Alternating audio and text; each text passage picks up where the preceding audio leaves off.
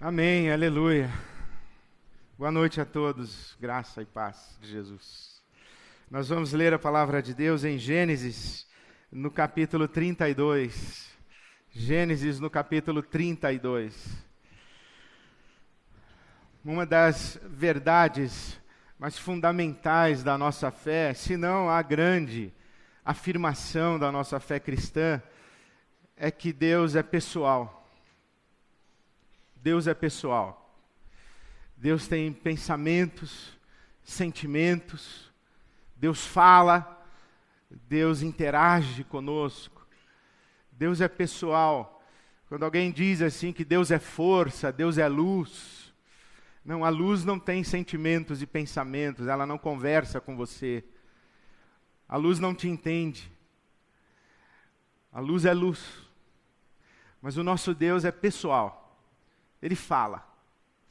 E não é outra coisa o que vimos fazer aqui, senão ouvir essa voz, senão conversar com Deus, dedicar a nossa atenção ao Senhor nosso Deus que fala conosco, que, que nos visita, que nos toca, que nos interpela, que está conosco aqui.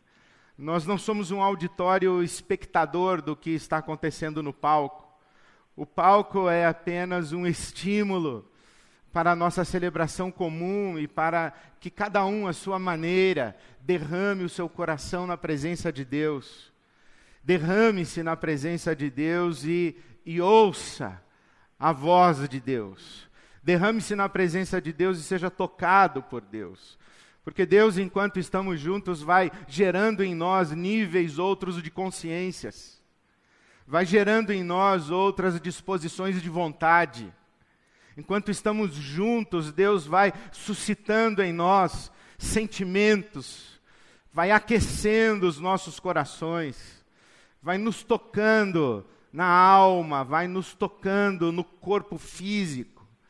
Então, não estamos aqui como espectadores, nós estamos na presença de Deus, focando a nossa atenção em Deus, o nosso Senhor. E eu me surpreendi hoje pela manhã com esta dádiva da fala de Deus e da fala comum de Deus na comunidade. Eu cheguei logo cedo e me recolhi à minha sala para escrever o meu sermão de hoje. E o título que coloquei foi O Dia Mais Importante da Sua Vida. Esse é o título do sermão de hoje. O Dia Mais Importante da Sua Vida. E a segunda frase que eu escrevi foi: O dia em que você se torna alguém. O dia mais importante da sua vida é o dia em que você se torna alguém. E então eu chego aqui e e ouço essa canção e ouço a Amanda sendo voz de Deus para nós, dizendo: Eu preciso todo dia me lembrar de quem eu sou. Eu preciso todo dia morrer para aquilo que de fato eu não sou, para, quem, para aquilo que não devo ser.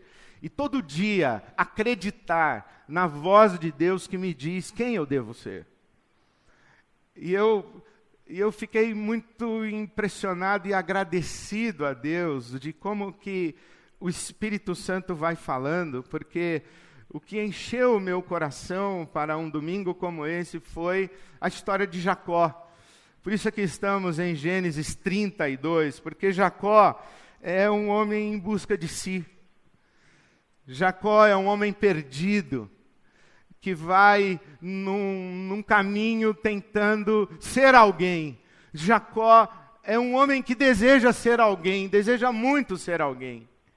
Porque Jacó nasce debaixo de uma profecia de que ele seria alguém. Jacó, quando nasce, ele nasce debaixo de uma profecia de que ele seria alguém. Rebeca, sua mãe, sabe disso.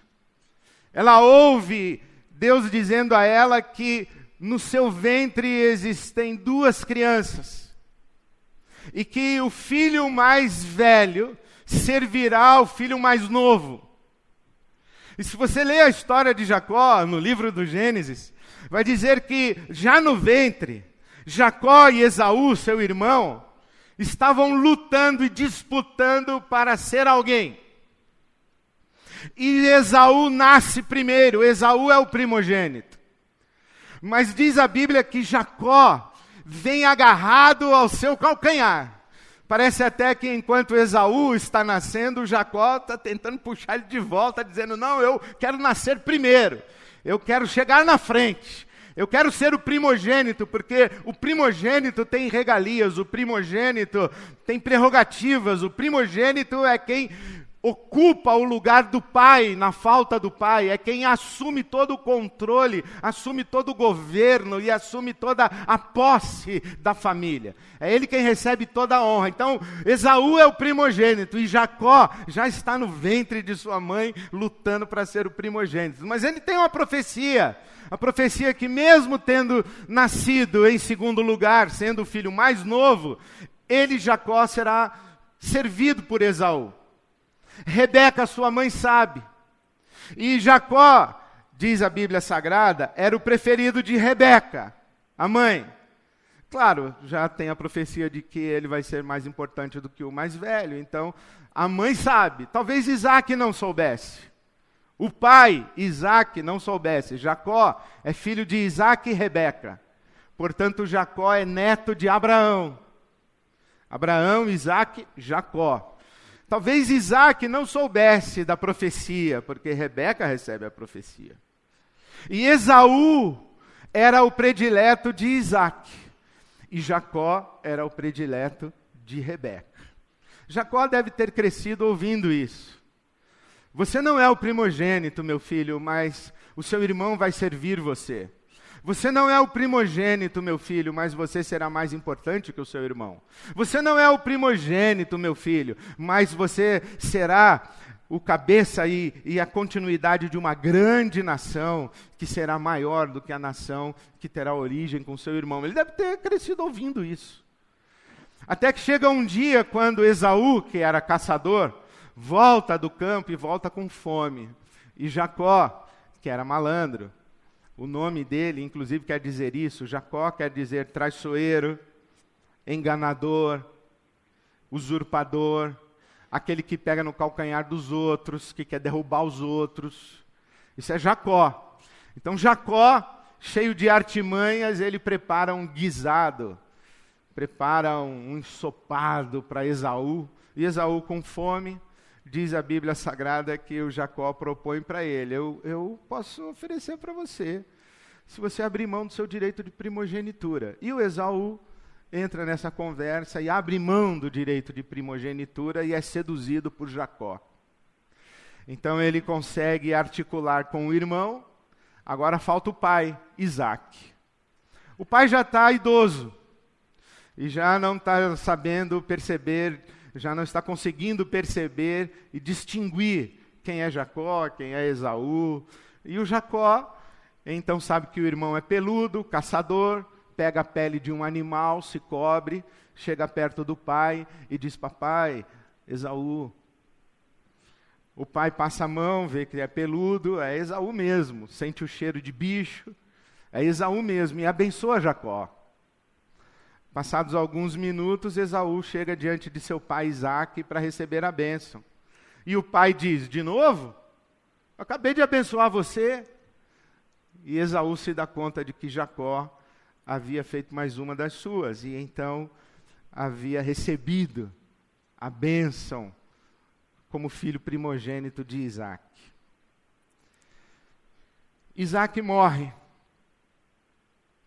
E Rebeca, a mãe chama Jacó e diz para ele o seguinte: ó, seu irmão está velho testamento com você. Quando passar o período do luto, seu irmão vai acabar com a sua raça. É melhor você ir para longe, é melhor você ir embora.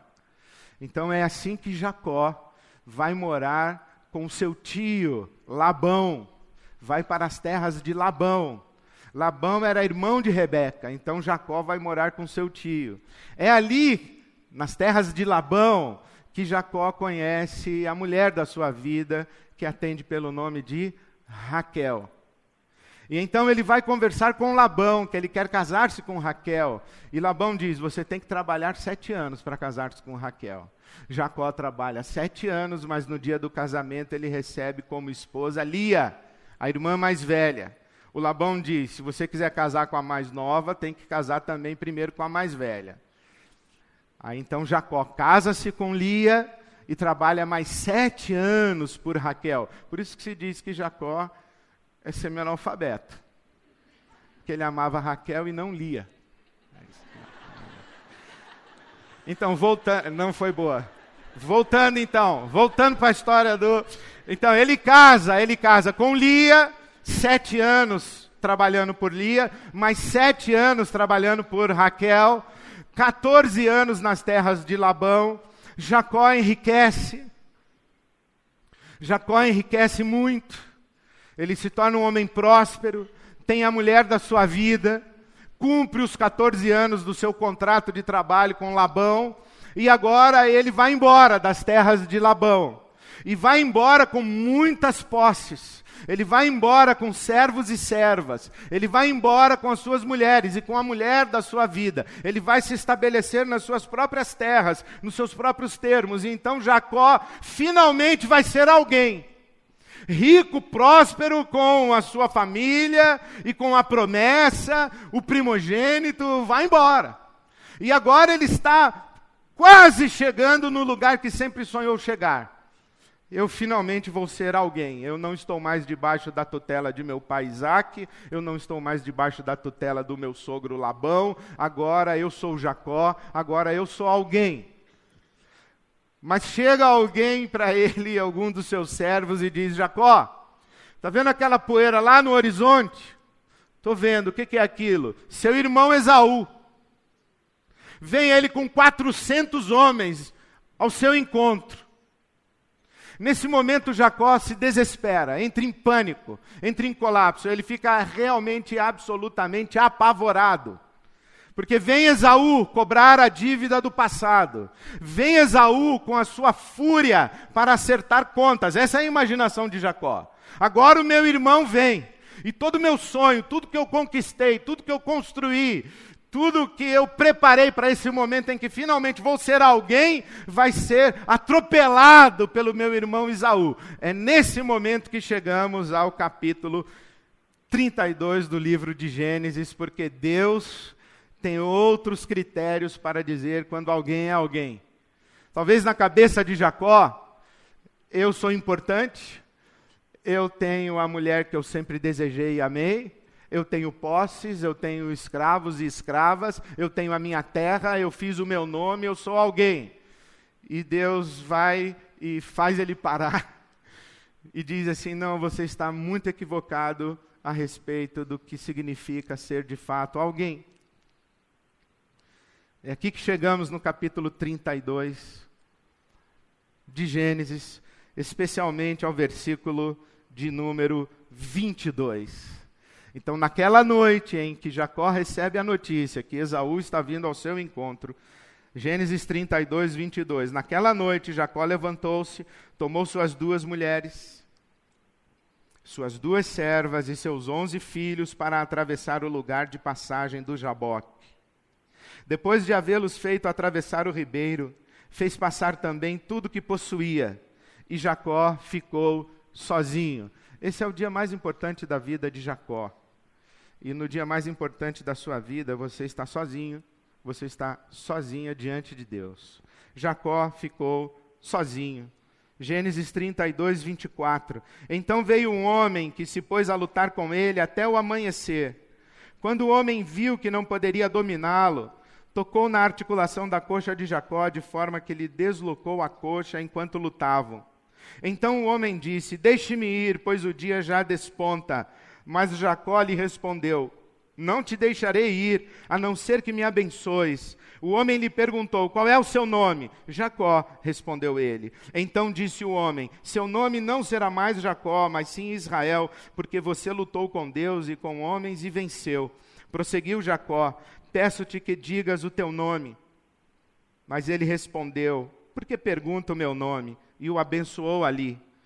Jacó chamou aquele lugar Peniel, pois disse: Vi a Deus face a face, e todavia minha vida foi poupada. Ao nascer do sol, atravessou Peniel, mancando por causa da coxa. Por isso, até o dia de hoje, os israelitas não comem o músculo ligado à articulação do quadril, porque nesse músculo Jacó foi ferido. Esse é o dia mais importante da vida de Jacó, quando Jacó se torna alguém, mas se torna alguém aos olhos de Deus. E eu acredito mesmo que a nossa conversão é exatamente esse processo de vir a ser alguém. E vir a ser alguém aos olhos de Deus. É, não, não estou dizendo isso que o pessoal diz por aí, de você encontrar o seu eu verdadeiro. Não estou falando nada disso. Aliás, até eu nem acredito nesse negócio de eu verdadeiro. É, eu acredito que eu sou eu. Alienado de mim ou razoavelmente consciente de mim. A gente se torna alguém quando recebe luz de Deus a nosso próprio respeito. Quando Deus ilumina a nossa consciência para nos enxergarmos a nós mesmos. Como disse Margarite Yourcenar, ela, ela diz assim que o verdadeiro lugar de nascimento é aquele onde o ser humano tem um olhar consciente, lúcido, inteligente a respeito de si mesmo pela primeira vez. É aí que a gente nasce. Por isso é que o, o apóstolo Paulo, ele diz que, pela graça de Deus, eu sou o que sou. É, a nossa experiência de conversão, no meu entendimento, é, é, essa, é esse encontro com Deus, ou um ser encontrado por Deus, quando eu me encontro comigo mesmo. E quando Deus pergunta o meu nome, e quando Deus troca o meu nome, quando me faz alguém, e Deus tem os seus critérios para isso. Porque Jacó talvez acreditasse que era alguém. Mas Deus está dizendo: parou, eu tenho outros critérios para que você possa postar-se e dizer: Eu sou alguém, e pela graça de Deus eu sou o que sou. Eu penso que a primeira coisa que Deus tem que ensinar a Jacó é que esse, esse alguém precisa ser autêntico, verdadeiro, real. Ele não pode ser um embuste, ele não pode ser falso. Ele, ele não pode ser um alguém que cumpre expectativas de terceiros, que cumpre profecias outras, alguém que está tentando realizar um script que lhe foi dado, ainda que esse script lhe tenha vindo da parte de Deus. Jacó precisa assumir-se. E assumir esse eu sou alguém e eu estou em paz com isso que sou. Eu sou alguém e eu quero ser esse alguém. Eu estou eu sou alguém diante de Deus e eu não quero ser outro alguém, eu quero ser eu mesmo e eu percebo quem eu sou, ganho consciência de mim e ganho consciência da graça de Deus na minha vida. E eu não preciso então suprir ou atender expectativas de outros, nem mesmo de Deus contrariado, mas eu tenho que atender a expectativa de Deus para a minha vida voluntariamente, de coração pronto para Deus, porque Deus não nos obriga a ser aquilo que não queremos ser. Quem nos obriga a ser aquilo que não queremos ser é um diabo, que nos, que nos coage, que nos oprime, que nos força. Deus não. Deus quer coração voluntário. Por isso Jesus diz: O meu Pai me ama. Por que o seu Pai te ama? Porque a minha vida ninguém arranca de mim, eu de mim mesmo a dou. Mas não é da vontade do seu pai que você morra, sim é vontade do meu pai que eu morra, mas a minha vida, ele não arranca de mim, ele não está me coagindo, me forçando, me obrigando a ir à cruz, a minha vida eu de mim mesmo a dou. É ato voluntário. Eu cumpro um script que meu pai me deu. Eu me torno aquilo que o meu pai quer que eu seja, mas ele não está me forçando a ser o que ele quer que eu seja. Eu voluntariamente me deixo tocar pelo meu Pai para que, para que Ele faça de mim aquilo que Ele quer que eu seja. Ora, Maria também seguiu esse caminho. Quando ela ouviu da parte do Espírito, você concebeu, da parte do anjo, você concebeu pelo Espírito Santo. Maria responde: Cumpra-se em mim a tua palavra cumpra-se em mim a tua palavra. É docilidade, é rendição. Sim, é quem eu sou? Aquilo que sou, a maneira como a minha vida se configura. Eu tomo consciência, eu olho, eu olho para a minha esposa, eu olho para as minhas posses, eu olho para as minhas terras, eu olho para o meu espaço de circunscrição da minha vida. E eu me posto aqui e digo: Senhor, eu te dou graças pelo que sou. Como disse Ortega y Gasset, eu sou eu e as minhas circunstâncias. Nós não estamos num vácuo, num vazio. Eu sou os meus papéis, eu sou as minhas relações, eu sou as minhas interações. Então eu me posto aqui, eu digo, ok, eu estou em paz, Senhor, com o que eu sou. Eu enxerguei o que eu sou e eu te agradeço aquilo que é da tua graça na minha vida. E eu me rendo para que o Senhor toque em mim e transforme o que o Senhor quiser. Porque aquilo que está à minha volta me compõe. E se Deus tira alguma coisa daqui, mexe em mim. E se Deus acrescenta alguma coisa, mexe em mim. Quando eu perco algo e quando eu ganho outro algo, eu mudo como pessoa. Por isso que eu estou dizendo que eu não acredito nesse negócio do eu verdadeiro. Não, eu sou, eu, eu tenho uma forma de ser aqui. E o, o olhar de Deus me ilumina para que eu me enxergue. E Deus está perguntando qual é o seu nome. Eu digo, Ed René Kivitz. E quando eu digo para Deus Ed René Kivitz, isso significa um monte de coisa.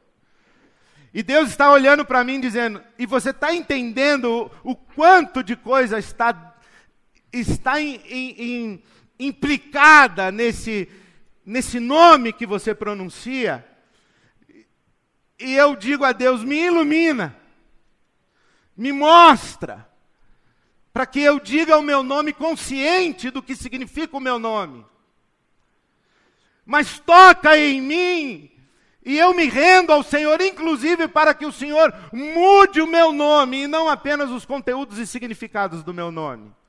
Então, é, é, essa é a minha autenticidade diante de Deus. Mas tem mais é isso que eu sou.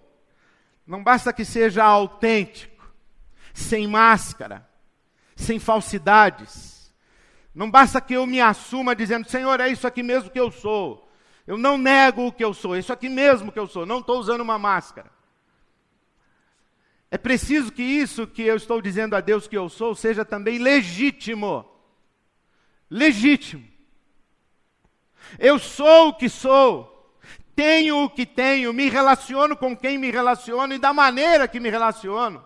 Transito pelos meus mundos e meus papéis e vou sendo o que sou de maneira legítima. Jacó roubou no jogo. E Deus diz assim: para, para, você roubou no jogo, você está aí a caminho de suas terras, das suas posses, com o amor da sua vida, dizendo: Eu sou alguém, mas você roubou no jogo. E o cara de quem você roubou no jogo vem lá do horizonte, levantando uma poeira na sua direção. E você sabe que roubou no jogo, é por isso que você está apavorado. O seu passado vem cobrar você. Por isso eu preciso estar diante de Deus dizendo: Eu sou o que sou pela graça de Deus, e Senhor, eu não roubei no jogo para chegar aqui onde eu cheguei, para estar nesse lugar que eu estou, para ocupar esse lugar que eu ocupo, para me tornar essa pessoa que me tornei. E se eu roubei no jogo, traz o passado para me assombrar e vir buscar o que não é meu, o que não deveria ser meu, ou não deveria ser da forma que veio a ser. Porque Jacó tinha uma profecia de que o irmão mais velho iria servi-lo. Ele não precisava enganar o pai, articular e armar com a mãe, seduzir o irmão. Não precisava isso. Porque profecia, profecia não é aviso de possibilidade. Profecia é notícia de um fato a ser consumado. Por exemplo, se eu chegar para o sujeito aqui e falar assim: ó, você vai morrer sábado que vem na Imigrantes indo para Santos. Você vai morrer na Imigrantes indo para Santos. Não é assim para o sujeito pensar: ah, então não vou na Imigrante sábado que vem. Vou pegar um carro aqui e vou para Campinas, eu não vou pela Imigrantes. Aí vai acontecer o seguinte: vai chegar no Rodoanel, vai estar tá interditado, vai ter que entrar no Rodoanel. Daqui a pouco você vai ver que você está lá no meio da Imigrantes e vai morrer, porque profecia se cumpre, não é aviso para você evitar. Então Jacó tinha uma profecia. E ele chegou lá, mas ele não chegou do jeito legítimo. E Deus diz para ele: para, tem que parar. Tem que parar porque quando você diz eu sou o que sou, mas tem, tem coisa podre na sua mão, tem caminho podre percorrido, esse passado te assombra. Quem diz que é alguém tendo um passado mal resolvido, o passado vive sugerindo que esse alguém, na verdade, é um ninguém.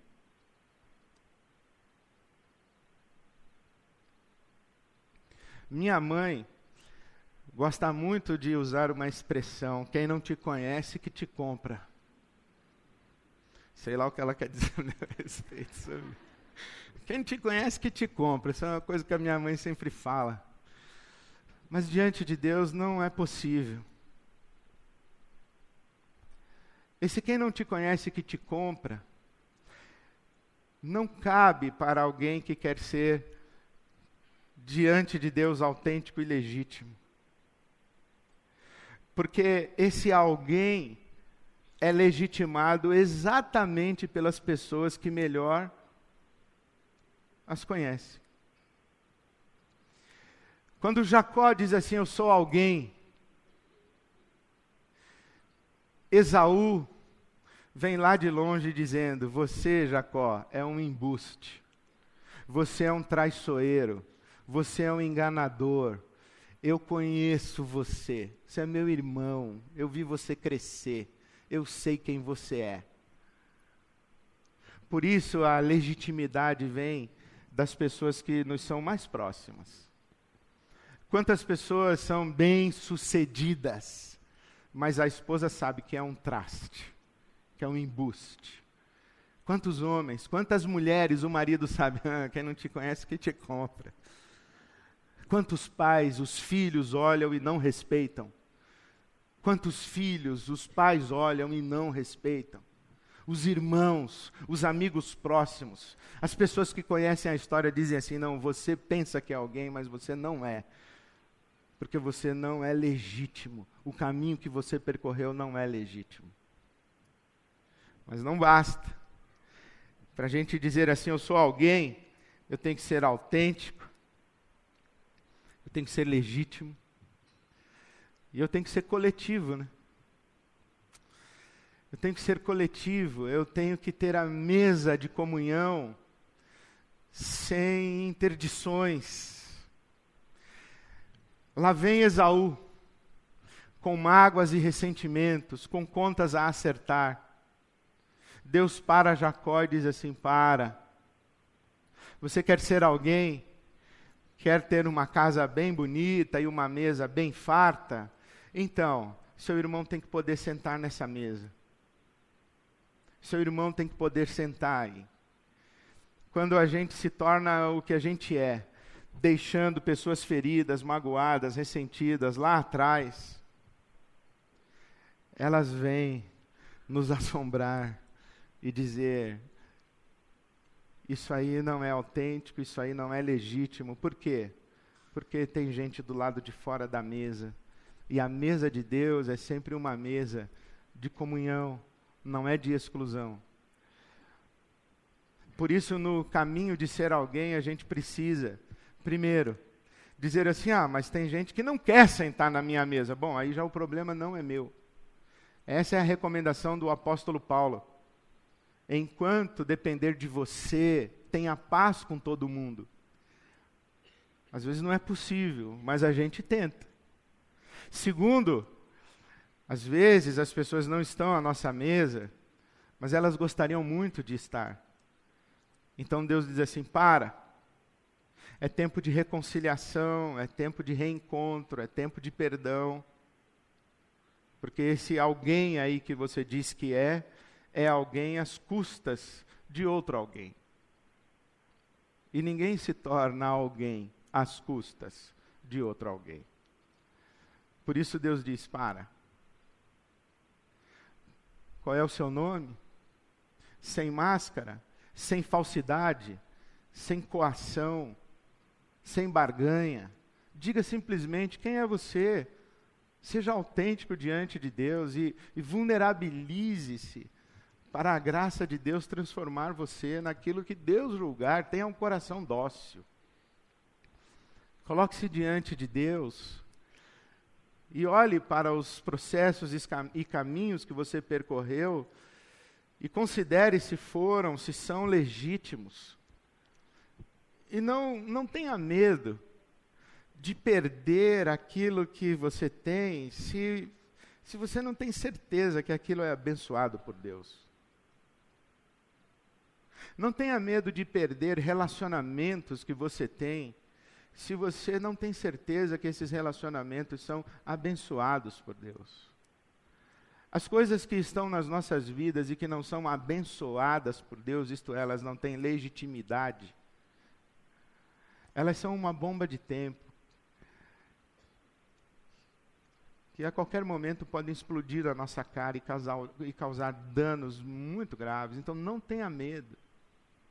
Se alguma coisa Deus vai levar, mas Deus vai arrancar, parece que vai arrancar um pedaço de mim, deixa arrancar. Porque Deus vai fazer você de novo. E quando você se olhar no espelho e falar assim, eu sou eu sou Ed René, eu não tenho mais isso. Eu não tenho mais aquilo, mas o que eu tenho é legítimo. E o que eu sou é autêntico. E a minha mesa está aberta para comunhão e o meu coração está aberto para comunhão. Quando eu escrevi pela manhã, eu terminei dizendo que esse processo de vir a ser alguém, ele não acontece de um dia para o outro numa experiência só. É de fato um processo. Porque todo dia, todo dia, Deus me pergunta qual é o meu nome. Todo dia, Deus pergunta se eu estou roubando no jogo. Todo dia, Deus pergunta se eu estou deixando gente no meio do caminho e se eu estou passando por cima de pessoas para chegar onde eu acho que eu tenho que chegar. Todo dia.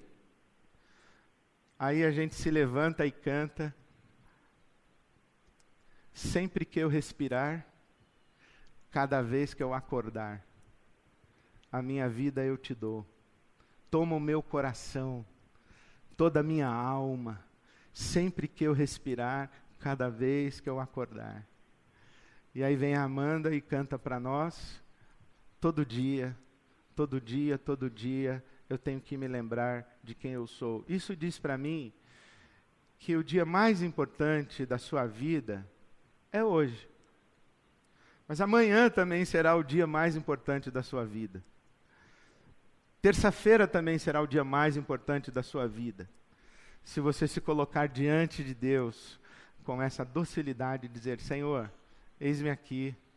Eu sou o Ed, que o Senhor conhece tão bem, e eu te agradeço pela luz que o Senhor lançou sobre mim para que eu também viesse a me conhecer e viesse a me apresentar diante de ti de maneira autêntica, sem medo, porque o perfeito amor lança fora o medo, sem medo de Deus. Estou aqui. E Deus vai me tocar, vai mudar o meu nome, vai me transformando, e eu vou acreditando que eu posso ser aquilo que Deus diz que eu sou. Não tenha medo de Deus. Deixe se encontrar por Ele, para você se encontrar com você também. Hoje pode ser o dia mais importante da sua vida, não desperdice essa oportunidade. Amém.